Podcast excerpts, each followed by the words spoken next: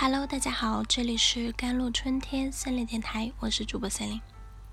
今天想跟大家分享的文章叫做《人格独立，不做关系的附属，也不把对方当成你的附属》。你结婚了吗？你被催过婚吗？或者你看到别人被催婚吗？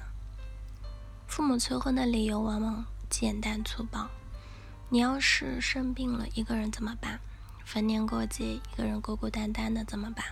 还有更狠的，如果你不结婚，以后死在家里都没人发现。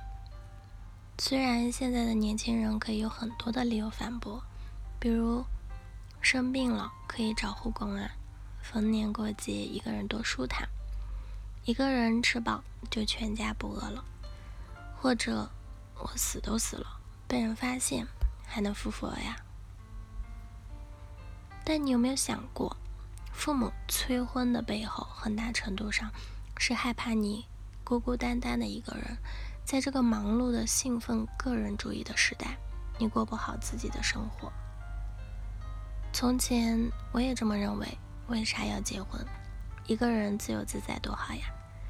而且现在离婚率那么高，还有守寡式的婚姻、丧偶式的育儿，婚姻似乎成了女人的累赘。而不是避风港。现在的我觉得，如果能结婚，还是结婚吧。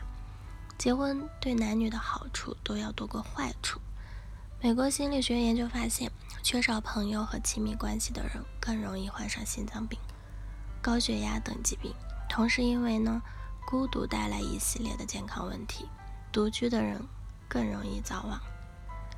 美国也是大量的研究发现。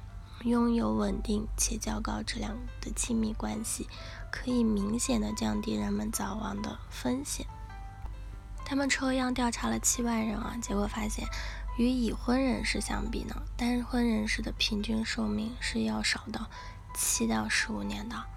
在离婚或者丧偶的人群中，死亡率也比已婚人士高出了百分之四十。单身男性的寿命要比已婚人群的寿命缩短很多年，这很大程度是因为缺少亲密关系带来的孤独感，会全方位的改变一个人的心理、生理、生活习惯、生存意义等，进而影响一个人的寿命。成熟的人应该拥有独处的能力。怎么才能拥有一段好的亲密关系？我们常说，做一个好人。再找一个好人，做一个好人，再找到一个好人的前面。但事实上，最开始我们恋爱结婚的时候，常常是懵懂的，是凭着直觉在行动，这就导致结婚后相对前后的落差，常常无所适从。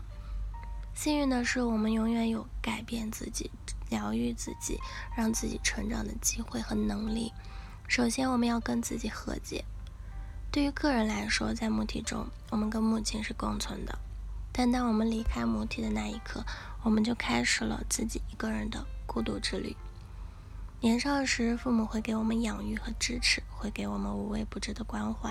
但我们跟父母是渐行渐远的，最终我们要一个人踏上自己的人生之旅，承担自己的人生课题，要在工作、生活、家庭中找到自己的位置。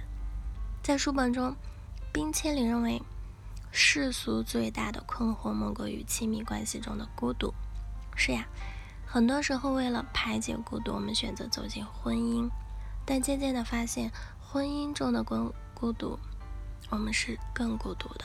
这是因为我们对关系、对亲密、对爱还有期待，或者说你的这份期待还没有全死。有期待是正常的。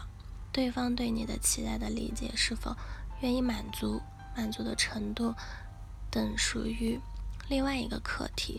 我们可以表达自己的期待，对能不能被满足是另外一回事。如果对方能满足，那就皆大欢喜；如果对方不愿意满足或者无法全部满足，因此我们有负面情绪，觉得对方不爱自己，觉得很孤独，那是我们的要。应对的课题，毕竟我们也不可能满足对方所有的期待，对方也可能会觉得孤单。所以接受婚姻中可能存在的孤独，我们才能与自己和解，与伴侣和解，与婚姻和解。其次，人格独立，不做关系的附属，也不把对方当成你的附属。人格独立是系统式的成长，我们终生都做这件事，这跟年龄无关。人格独立的捷径就是在关系中保有孤独的能力。人格独立是我们自己的事情，在关系中谁都不是另一个人的附属。当然，好的关系也能够促进我们的人格独立，但首先我们要在关系中保有自我的独立性，这就需要我们把握一个度了。把握独立性和接受外部现实之间的度。人生而孤独，亲密关系并不能完全解决我们的孤单。先要在亲密关系中不孤独，我们首先要有能够接纳孤独、用享受孤独的能力。